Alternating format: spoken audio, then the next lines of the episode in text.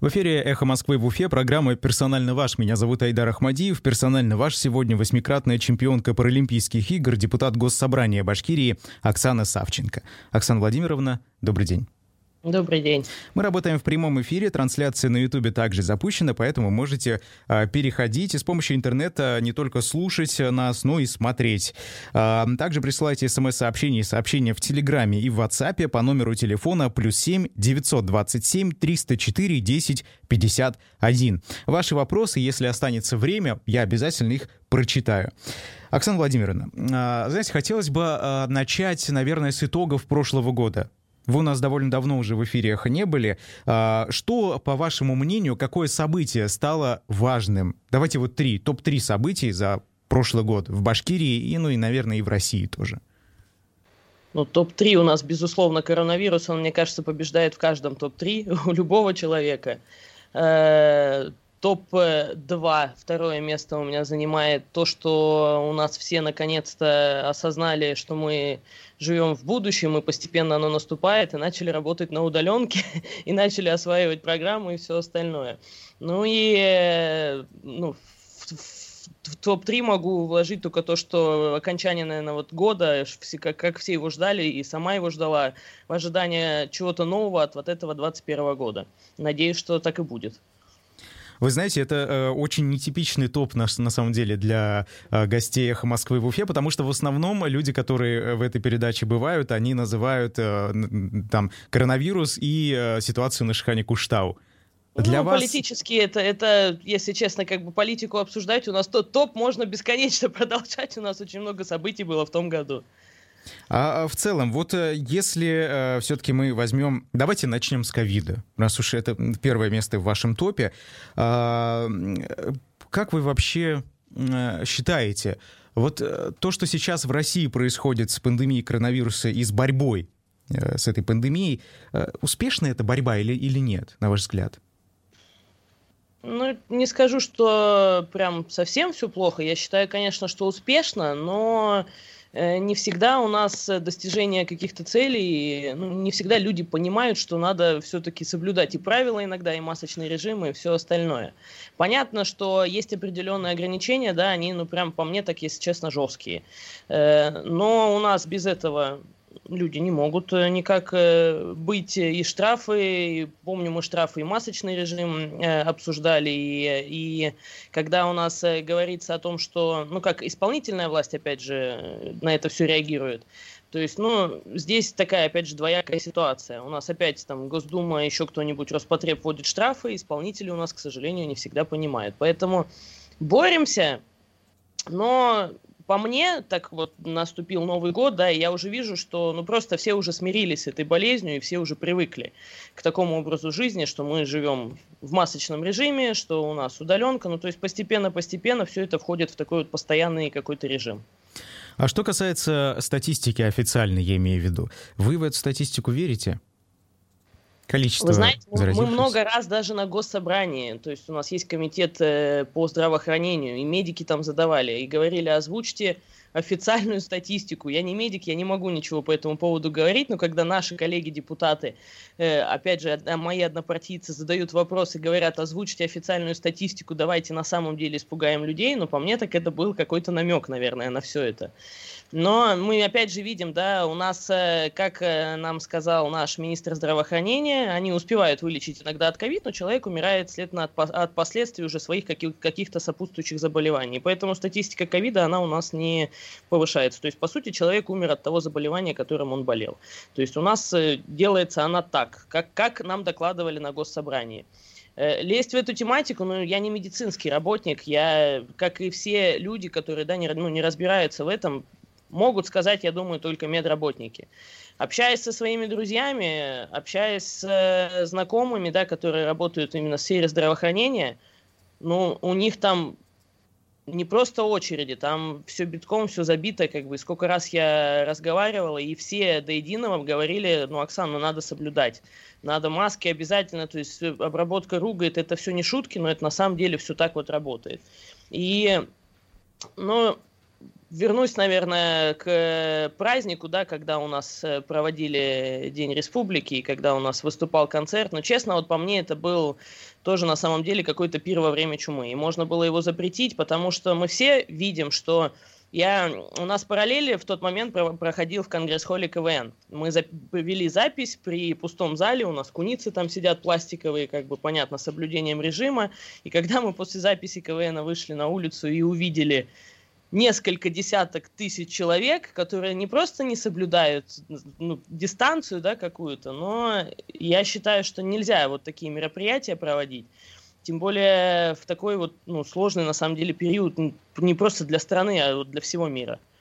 А вы знаете, я разговаривал тоже в эфире персонально ваш с руководителем исполкома регионального э, «Единой России» Рустемом Ахмадинуровым, и когда мы с ним обсуждали концерт, он мне сказал, что, ну, наверное, надо было подумать в том числе и э, выступающим, да, артистам, э, там, выступать им вообще в такой период или нет. Но вот э, я тогда назвал это перекладыванием ответственности на кого-то, да, а не на, от организаторов на выступающих. Вот вы считаете все-таки, кто виноват, если так вот уж? Высокопарно. Да тут, мне кажется, если честно, виноваты все. И выступающие, ну, опять их можно понять. Люди не выступали, для э, артистов это основной заработок. И ну, когда им предлагают что-то уже за деньги, когда ты сидишь без денежья, мы же видели все эту ситуацию, когда все сели на карантин, у артистов начались концерты по всей России, они начали бунтовать, что зарплат нету, денег нету, все в жизни становится плохо, но вернемся опять же к обычным людям. У нас и обычные люди попали в ужасные ситуации, которые, у которых э, мало того, что работ, да, лишили многих во время карантина, и это как бы все в закрытом было режиме, и ипотеки, и многие потеряли родственников, э, ну, в том числе мы знаем, что у нас у нас мэр погиб, то есть это это но это не шутка. И здесь ну, вина и тех, и тех, я скажу. Ну, надо было, я думаю, ну, властям все-таки надо было выступить каким-то, наверное, э, рулевым в, это, в этой ситуации и все-таки сказать свое твердое «я» и отменить это все. А вот что касается, вы начали говорить про заседание в Госсобрании Башкирии, там, где э, однопартийцы ваши из «Единой России» э, говорили о том, что необходимо озвучить официальную статистику. То есть кто это говорил и что, что это значит? Ну, коллеги, не буду уж их называть, но у нас есть коллеги-медики, у нас целый комитет по здравоохранению, и они, я говорю, они задавали у нас вопросы и на, и на фракциях, то есть мы же приглашаем очень часто в госсобрание министров, то есть Изабелин у нас там участвовал, и на вопрос коллег, я говорю, он ответил так, что человек попадает там с коронавирусом, мы вылечиваем коронавирус, но он через некоторое время умирает от своего сопутствующего заболевания. То есть нам была озвучена такая версия.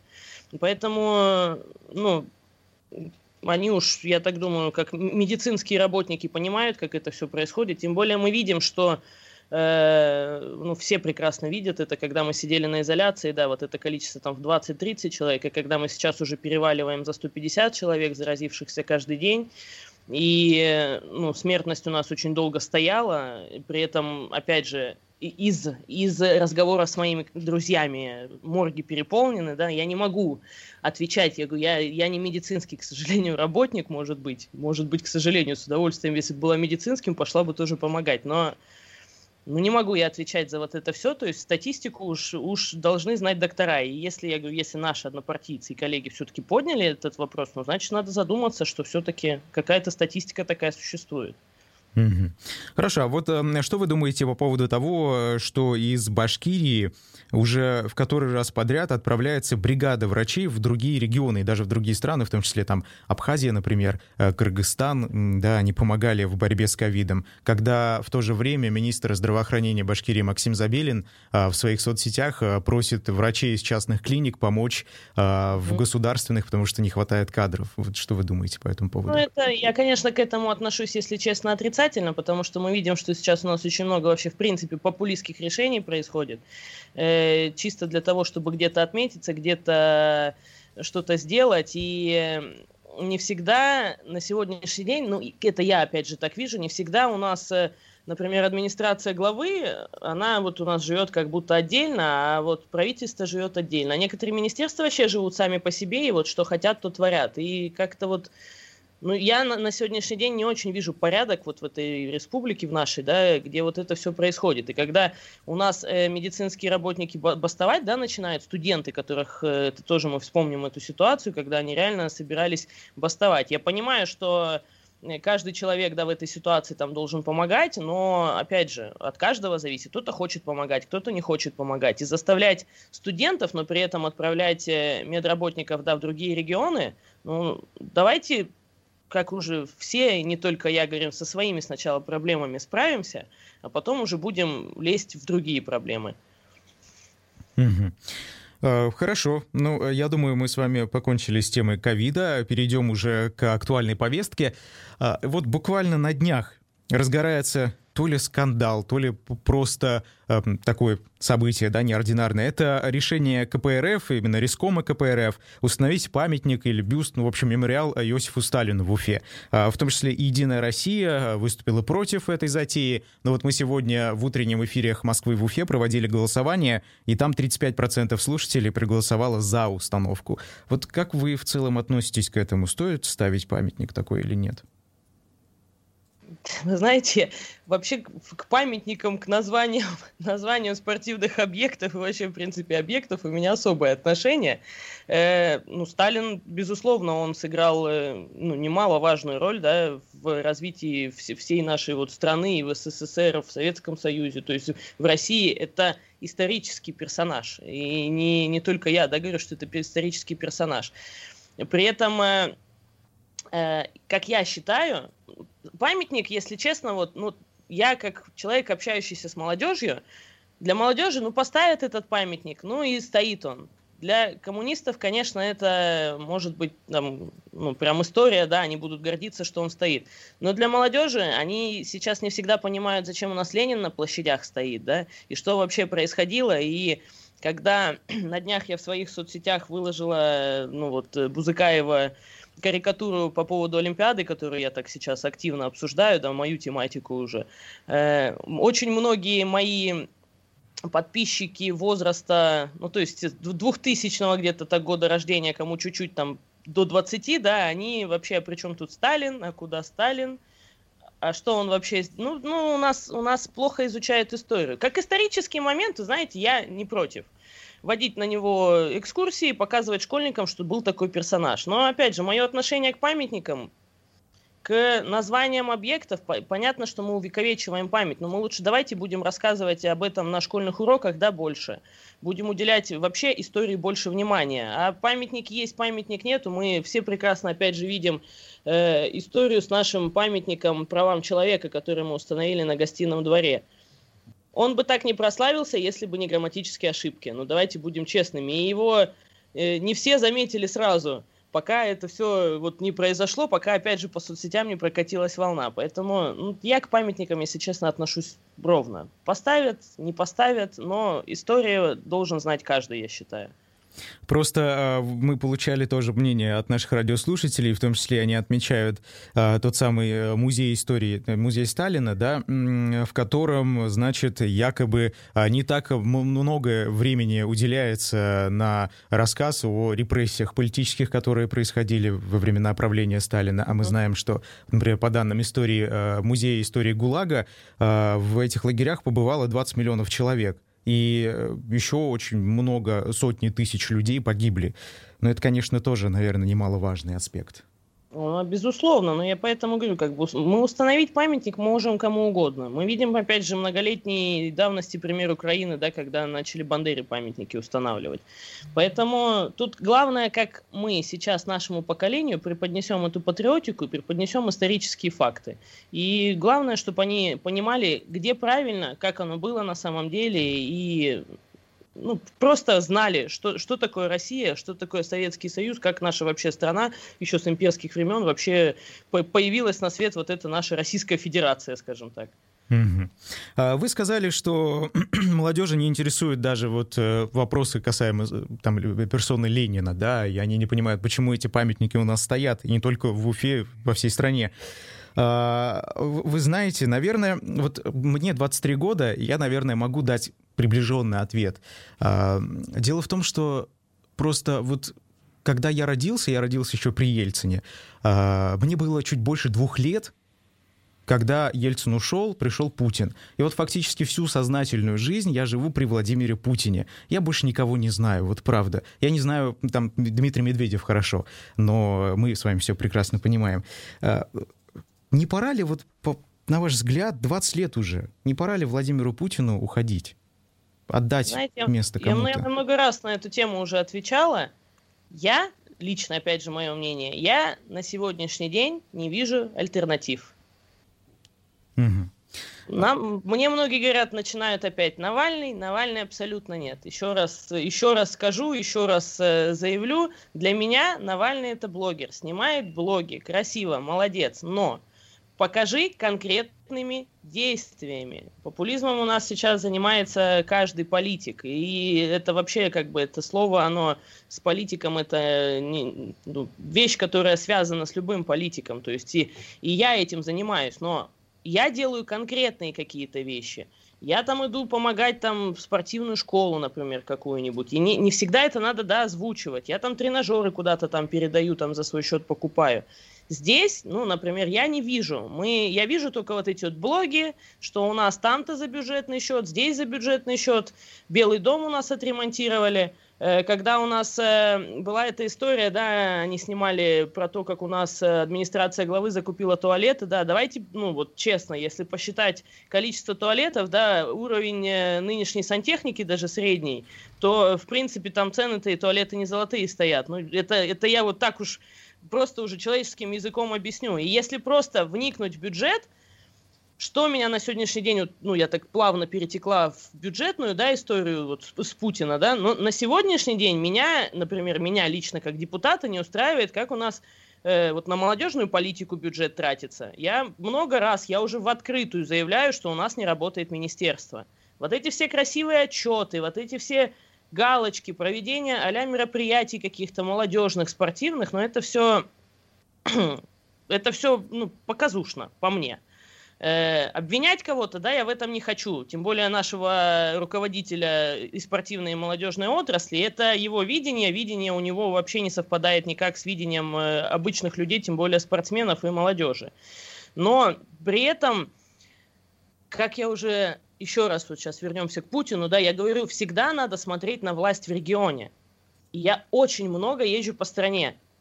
В, в, в каждом регионе своя политика. Мы возьмем соседнюю Удмуртию. Там все прекрасно, хороший глава сидит, да. Возьмем э, митингующий там Хабаровск тот же, да. Все там прекрасно, как бы они там митингуют за главу тоже были. На сегодняшний день, ну вот лицо Путина у нас Хабиров в нашем регионе, скажем так. Хороший человек. Человеческих, э, человеческих каких-то там эмоций, всего остального, ну, все, все хорошо с этим человеком, да. Но для меня на сегодняшний день команда очень слабая. Есть единицы, которые у него работают, на самом деле работают и показывают свою эффективность. Но остальные я не знаю, они, они просто как будто выслуживаются перед ним, пытаются ему показать, что все хорошо. И, как я говорю, у нас глава не всегда видит вообще, что на самом деле происходит. Мне кажется, для него иногда открытием является, когда к нему попадают какие-то письма там горожан и еще чего-то. Поэтому говорить о том, что вообще власть у нас в стране как-то поменяется, ну покажите альтернативу. Ну вот честно, давайте увидим альтернативу. Но нет, на сегодняшний день мы все видим прямые эфиры, да, он, ну, по мне, опять же, Владимир Владимирович как, как рыба в воде чувствует себя во внешней политике страны. Ну, никто так не разберется с тем происходящим, что происходит вне нашей страны. Потому что, опять же, будучи спортсменом еще, да, когда-то, я видела эту ситуацию, когда мы отобрали Крым, какое было отношение к нам, э, мы как раз на тот момент были на чемпионате Европы. И просто видя людей в российской форме, да, мы выступали, нас освистывали, нас там чуть ли камнями не закидывали, что мы такие вот агрессивные, мы захватываем мир, хотя, если честно, посмотреть политику других стран, да, я наблюдаю за Европой, за вот этими протестами, мы видим, что сейчас в Америке происходит, э, ну, у нас, если честно, в стране все очень-очень-очень даже спокойно. Ну, единственная наша проблема это сегодня бюджет, это распределение бюджета и чиновники на местах. Ну, я вот считаю, что это наша проблема. Восьмикратная чемпионка Паралимпийских игр, депутат Госсобрания Башкирии Оксана Савченко. Мы вернемся буквально через несколько минут. Оставайтесь с нами. Продолжаем эфир программы «Персонально ваш» на «Эхо Москвы» в Уфе. Меня зовут Айдар Ахмадиев. Я напомню, «Персонально ваш» сегодня восьмикратная чемпионка Паралимпийских игр, депутат Госсобрания Башкирии Оксана Савченко. А, Оксана Владимировна, мы с вами говорили о, значит, ситуации в целом в России, о Путине, о ситуации в мире. Да, вот вы, в частности, указали на то, что происходило, происходит до сих пор в Соединенных Штатах Америки, и ну, я сделал вывод, что это неспокойная ситуация, а в России спокойная ситуация, по вашему мнению. А, не думаете ли вы, что вот а, то, о чем вы говорили, что на местах некоторые министерства не работают, в том числе тоже, а, это все же последствия вот той выстроенной путинской вертикали, как ее называют? Нет, я не думаю, что это так, потому что каждый, вот еще раз повторюсь, да, каждый регион, который у нас есть, все зависит от руководства. Пришел глава региона, губернатор новый, он уже ставит работу так, как ему положено. На сегодняшний день, как у нас происходит? У нас э, сидит Ради Фаритович, да, он пытается как бы решать все вопросы, ему приносят красивые отчеты, и конкретно там за свое, да, министерство буду говорить, которое спортом мы занимаемся. Э, притом э, эти отчеты у нас, к сожалению, ну, по мне тогда я бы при главе сделала какую-нибудь Э, службу, может быть, контроля именно вот министерских вот этих вот отчетов и вообще достоверности информации, которую они преподносят у нас ему же. Потому что, э, как, как мы отчитываемся в республике, да, у нас Министерство спорта занимает второе место по спортивным объектам в стране. Я специально вчера промониторила весь наш Минспорт России, они выкладывали эту информацию, но потом они написали, что эта информация была не проверенной, как бы и ошибочной, и сняли эту всю информацию. На сегодняшний день, насколько я знаю, мы за гранью десятки, да, и приводя пример, обычный, банальный пример. Я подписана на Казанский Минспорт, на Татарский Минспорт, да, как бы на спорткомитет Казани, и они предоставили, вот, вот просто, просто приведу пример, два отчета. Отчитывается наш министр Руслан Тагирович у нас отчитывается. Мы за 2020 подготовили документацию для строительства центра борьбы, для строительства центра гимнастики, которые мы уже два года готовим эту документацию, да. Э, мы занимаемся восстановлением пяти, по-моему, или трех э, спортивных объектов по всей республике. Э, ну, нефтяник они там сдали. Ну, на этом все, как бы. Все, все подвиги 2020 года на этом завершены. Отчитывается спорткомитет города Казани. Город Казань, вот уточнение сразу, это не вся республика Татарстан, этот город Казань. За 2020 год построено 13 новых спортивных объектов – плюсом федеральные деньги туда, они очень, они очень, с них пример надо нам брать, они очень хорошо привлекают федеральное финансирование на строительство спортивных объектов. Восемь спортивных объектов у них отреставрировано, город Казань. То есть возьмем, это уже 21 объект, который стал новым. Э, открыто несколько школ, начали заниматься несколько тысяч детей различными э, видами спорта. Ну, то есть город Казань у нас работает лучше, чем вся, все наше республиканское министерство, да, которое два года готовит документы для постройки центра с гимнастики, да, его строят, но мы там все документы какие-то готовим. Это как у нас история была с камышлинкой, которую мы 10 лет строили. Ну, у нас уже пошутили на эту тему в нашей республике и в городе Уфе, и вообще как бы по всей республике, что нам надо все делать медленно, потихонечку, и, и не всегда хорошо. Все мы видим и комсомольскую нашу, и все, и, и все остальное, что у нас происходит. То есть Смешно, Олимпиада, конечно. Олимпиада 30-го года Уфе не светит? Олимпиада 30-го года, можно зайти в мой инстаграм и посмотреть. Я не против. Я в очередной раз, да, все воспринимают, что ну что ты прям так против. Я не против. Но у меня сразу возник вопрос, почему именно зимняя Олимпиада? Город Уфа не подходит вообще никаким критериям зимних, зимних Олимпиад. У нас нету полутора километровых гор в городе Уфе ну, в город Уфа, мы даже не берем, да, там, Банная, там, республику всю, там, Абзакова и так далее. И то Абзакова тоже они не подходят под проведение Олимпийских игр. То есть я все, все вчера обосновала. То есть ладно, мы бы подали на участие летних да, игр. Опять же, начнем с этой темы. Мы до 22 года лишены вообще каких-либо функций подачи, проведения и участия под флагом э, нашей страны на, вообще на международных соревнованиях. То есть с нас еще не сняты вот эти все ограничения, которые у нас идут с 16 года. То есть 6 лет мы сидим спортом под замком. И мы сейчас говорим о том, что, ну, как там это все звучало дословно, да, мы хотим подготовить документы, да, я просто не понимаю, у нас деньги лишние в стране, ну, в нашей республике на спорт, да, потому что подготовка документации и просто представление и заявка на любые Олимпийские игры, это не один десяток миллионов стоит. Это даже без учета того, что мы пока не будем там строить какие-то объекты, да, мы просто подготовим, ну, обычным человеческим языком презентацию. И эта презентация будет стоить 100 миллионов рублей. За 100 миллионов рублей мы можем спортсменов обеспечить таким количеством экипировки, да, что они поедут в другую страну в 30 году и там лучше займут какие-нибудь места, если честно. Олимпиада за всю историю Олимпийских игр если мне память, по-моему, не изменяет, только два города, это, по-моему, Атланта, ну, или Атланта, или, или Сидней в Австралии, я не помню, два города окупили свои расходы. Все остальные в минусах. Все мы прекрасно видим в Сочи, да, это многомиллиардные вложения были. Сочи сейчас окупается, опять же, за счет того, что это курортный район, курортный регион. То есть летом море, зимой горы. Люди этим пользуются. У нас Башкортостан, мы туризм-то не можем у себя нормально развить, да, пытаемся, пытаемся, там и бренды, и Тербашкирия придумываем, и как-то там самостоятельные бренды, и город Уфа, но к сожалению, нет. О каких Олимпийских играх вообще зимних может идти речь? Еще раз повторю, ладно летние. Летнюю инфраструктуру можно выстроить абсолютно всю. То есть а, берем, выезжаем в поле, и, и все, и всю летнюю Олимпиаду строим в поле, как все и делают.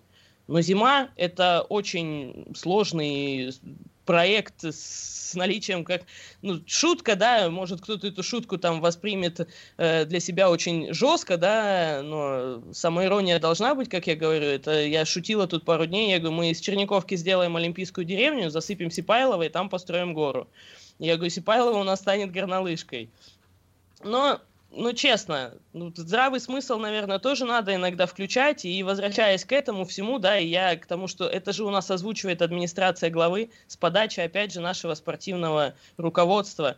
Ну, проверяйте вы информацию заблаговременно. Ну, не бесите вы народ. Я сама сижу в соцсетях, я читаю вот эти гневные комментарии людей, когда у нас скидывают, да, больницу, вот Стерлитамаки или ну, или в Салавате, я не помню, где вот женщина скидывала больницу, в соцсети, да, где детское, детское отделение просто разваливается. И мы тут говорим о том, что мы хотим проводить к 30 году Олимпиаду. Мы там отправляем, опять же, к отсылке нашего с вами интервью в начале, да, врачей куда-то. Но грань, вот эта грань у людей закончится, мне кажется, когда-то. Ну, то есть, я не знаю, мы как будто специально масло в огонь подливаем, я хочу напомнить о том, что у нас еще на нашим коллегам и моим коллегам у нас выборы, не забывайте, пожалуйста. И мне кажется, мы предвыборную программу такими темпами вообще абсолютно провалим. И то, что ну, в России делают, да, мы пытаемся как-то там помогать, еще что-то делать, у нас как-то постепенно-постепенно все да наоборот происходит. О выборах мы еще с вами поговорим, но вот что касается команды Радия Хабирова, вы сказали, что Ради Хабиров, по вашему мнению, это хороший человек, хороший руководитель, но страдает его команда, состав. Ну вот смотрите, например, Мне глава... он больше страдает, если честно, от Чем своей его? команды. А, например, глава Ишимбайского района Азамат Абдрахманов, который был запечатлен на огромное количество камер на горе э, Куштау в августе этого года, где он там э, абсцентную лексику использует, прогоняет людей с горы. Ну, Ради Хабиров э, не убрал его до сих пор, хотя люди требуют. Вот на... как вы думаете, все-таки проблема-то в команде или в руководителе? Вы знаете, чтобы убрать э, главу района, да, ему должен кто-то подсказать и прийти и показать его эффективность, скажем так. И приходя, ну, так скажем, отдел кадров, поставим там вас, себя, да, любого человека на место директора, и когда ты начинаешь, вот у нас сотрудник такой есть плохой, а что с ним не так, а давай посмотрим. Вот приходит отдел кадров, приходит там труд, отдел, трудовой отдел и начинает показывать. И тут я опять же скажу, Может быть, конечно, это его решение, но по мне так, э, ну, я, я, я, как руководитель, да, там, если бы я была руководителем, я бы его убрала сразу же в первый день. То есть нельзя допускать в республике подобного. У нас сейчас закон на федеральном уровне принят, да, был о обращении чиновников, о хамском обращении чиновников. У нас э, в республике случаи, к сожалению, там были, да, всякие разные, но мы в очередной раз, я говорю, раздражаем людей тем, что, э, ну, по последнее, опять же, вот, ну, Мурзагулова, да, вспомним. Человек творческий, играет в группе, я ему аплодисменты, то есть, ну, у него очень нестандартное мышление, но ты первым делом должен ставить, это опять же мое мнение, ты должен ставить себя на место, ты политический деятель, и выпуская подобный контент, я по-другому это сейчас не назову. Знаете, я, я тоже долго потом сидела думала, Мурзагулов был бы у нас иде- идеальным министром молодежной политики. Он в тренде. Его смотрит молодежь. Молодежи он, кстати, очень даже нравится. Вот это вот прям без него хороший, я думаю, министр бы получился. И он, у него достаточно связей по всей России, да, которые помогли бы, может быть, развить эту отрасль. Ну, это так, отходя от темы. И поэтому но я считаю, что нужно, нужно обращать внимание на такие действия. И, как я всегда говорила, если ты на работу берешь своего друга, ну, это уж так грубо, у этого друга должна быть тройная ответственность за свои вообще действия, которые он совершает, потому что он твое лицо, а тут вот, ну, вот так вот плохо. Ну, не знаю почему, я не знаю почему, я не могу сказать, я не нахожусь, да, в близком окружении, но для меня это команда, которая вот ему дает тут какие-то такие подсказки и говорит о том, что вот на, надо сделать так, и он к этому прислушивается, приводя какие-то факты. Хорошо, а, вот знаете, мы вернемся к той давней ситуации, э, вашему конфликту с э, нынешним вице-премьером правительства Башкирии Ириком Сагитовым. Вот э, он вице-премьер, это не просто какой-то глава района. Он хамски повел себя с, с вами в том числе, да, но продолжает успешно оставаться вот на такой государственной должности, довольно высокой, приближенной к Радио Хабирову в том числе тоже. Там был другой как бы разговор немножко, и ну, на тот момент э, он у нас только-только как раз же пришел, там буквально у него был небольшой срок, и, ну, честно я скажу, у нас, мне, мне кажется, у нас надо некоторых вот таких высокопоставленных чиновников готовить к тому, что они идут в чиновники. Это немножечко другая должность, не та, которую там вы занимали до этого, да, и тут надо по-другому себя вести. Поэтому наш конфликт с ним был очень быстро исчерпан, и выводы сделала каждая сторона, скажем так, потому что, ну, ну это, ну, это просто как бы человеческий фактор, может быть, даже, да, сыграл на тот момент. Я сейчас его не оправдываю, вам нельзя себя так вести, абсолютно нельзя, но я говорю, у нас многие люди, приходящие в высокопоставленные должности, они приходят э, с каких-то должностей, где они вот ну, не готовы к такому количеству да, общения с людьми, с простыми людьми, то есть к выездам каким-то, к э, каким-то мероприятиям, где вот тебе будут задавать там какие-то вопросы, да, и мне кажется, вот наших чиновников реально надо готовить к этому всему, потому что, ну, они не всегда понимают, он там сидел, например, много лет директором где-то, и его назначают на высокопоставленную должность, это, это вообще два разных направления, и там не поможет тебе ни трудовой стаж и ничего не поможет. Это исключительно опыт. Но вы понимаете, политика — это не армия, вот там, чтобы какая-то подготовка была, наверное, не Я совсем правильно. Чтобы был плюрализм политический, да, в том числе тоже. Потому что мы видим, что не только а, такие а, чиновники, которых назначают, да, но еще и а, политики, которых избирают каким-то образом, они также не общаются с людьми совершенно, игнорируют их, вот. И а, в целом многие называют это как раз-таки а, проблемой, вот, вызванной этой путинской вертикалью вертикалью, да, когда у нас фактически не работает институт выборов, когда у нас а, люди назначаются даже на те должности, которые, по идее, избираемые. Избира... Вот... Избираемые, да, да. В этом проблема. Ну, здесь, ну, здесь нет, в этом проблема. Я тоже ну, частично соглашусь, да, но у нас наш политический строй, как вы сами говорите, вы 20 лет из 23 лет своей жизни живете при, одно, при одной системе.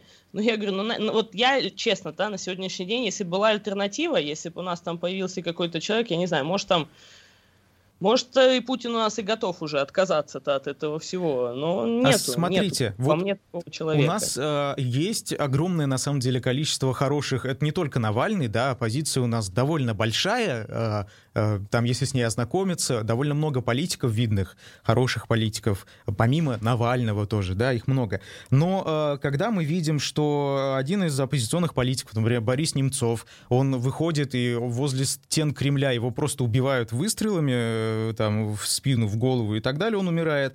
Потом э, летит Алексей Навальный в самолете, его там кто-то травит, э, он почти э, умирает, но выживает чудом каким-то образом, его лечат, лечат в берлинской клинике, а потом э, в России заявляют, что уголовное дело это заводить и не надо, ведь ничего вроде бы и не случилось. Потом, когда он вроде бы почти вылечился, тут на него заводят э, очередное уголовное дело и хотят за условный срок реальным. Вот так его встречает наша родина родина. Вам не кажется, что это как-то странно, что ли, как минимум? Ну, это большая политика, да. Это, ну, я, я не скажу, что это странно. Я могу всех оппозиционеров, как и наших руководителей, это большие политические игроки.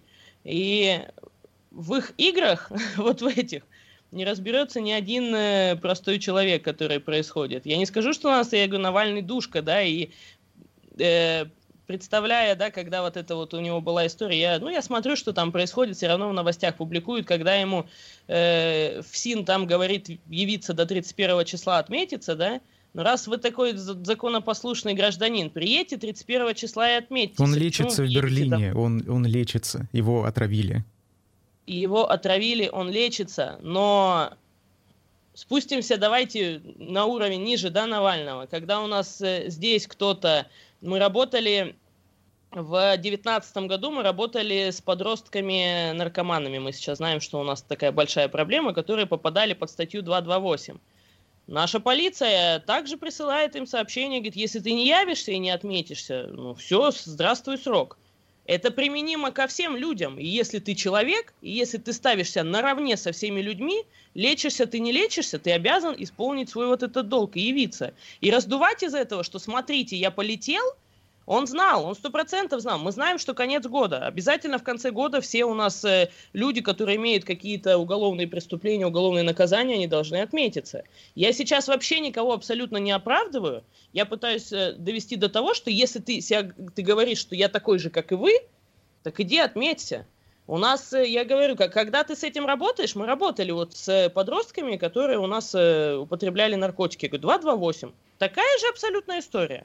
Не и такая же. На, на контроле понимаете? мы их держали. Вот э, э, я, конечно, вот просто, знаете, если человек попадает в такую сложную ситуацию, когда его травят непонятно чем в России, его там спасают где-то, он продолжает лечение, ну, это какой-то маразм совершенно, да, приедь, отметься, в то время, когда ты лечишься, и тебя чуть не убили в этой стране, ну, мне кажется, если бы мы с вами, не дай бог, попали в такую ситуацию, мы бы с вами думали совершенно иначе, нежели сейчас вы говорите. Давайте не будем забывать о том, что Навального, помимо там остальных, да, у него много очень врагов-то и в своей оппозиции. У нас э, при каждом руководителе сидит тот человек, который мечтает его подсидеть и занять его трон, скажем так.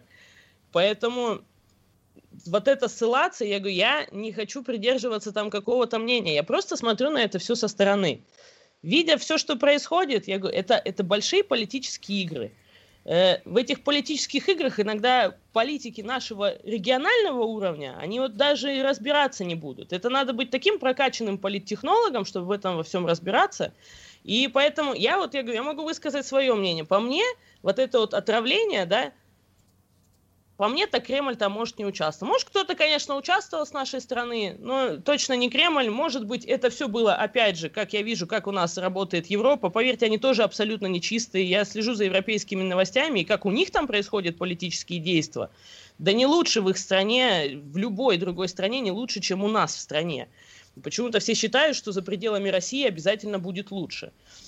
Ну, мы Поэтому... обычно люди оперируют экономическими показателями в том числе ну, тоже. В основном, да, у нас экономически, конечно, логично. ничего не могу сказать. Пенсии и все остальное, вот эти социальные показатели у нас э, плоховаты в стране. Но опять же, я говорю, мы же можем выходить с инициативой, чтобы это все повышать. Мы видим, я говорю, как у нас выступает президент. Давайте вспомним, опять же, вернемся. Помните, у нас были выплаты врачам, да?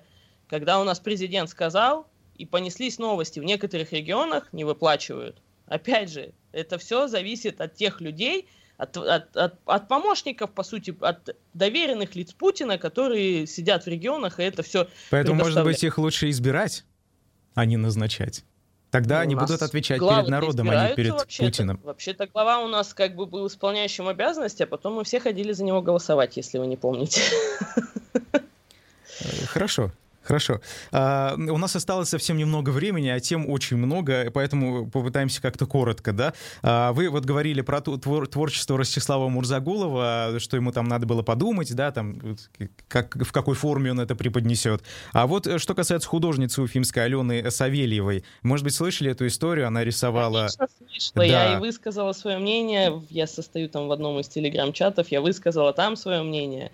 И в параллель провела между тем, как э, художник, человек, который не влияет, э, по сути, особо на общественное мнение, а просто показывает, как он видит этот мир, и люди, каждый человек, э, черный квадрат Малевича, каждый воспринимает по-своему. Кто-то видит в этом там бесконечность, да, кто-то видит просто э, черный раскрашенный квадрат, кто-то видит в этом там безумный космос и все остальное. То есть и ну, мое мнение как-то вот так вот реагировать на художника, который так показал, зайдите, ува, ува, я, я вот сейчас даже обращаюсь, да, уважаемые наши товарищи, там, жители, да, кому там за 50 лет, зайдите в Инстаграм, в ТикТок, вы в шоке будете через 3 минуты, да, что там показывают. А здесь человек просто нарисовал. Ну да, есть определенные там моменты. Там даже, как, как сказать, там даже не эротические картинки, но она так это видит. Она современно их преподнесла, они хорошо смотрятся. Искусствоведам, я так думаю, многим это как-то там понравится, да.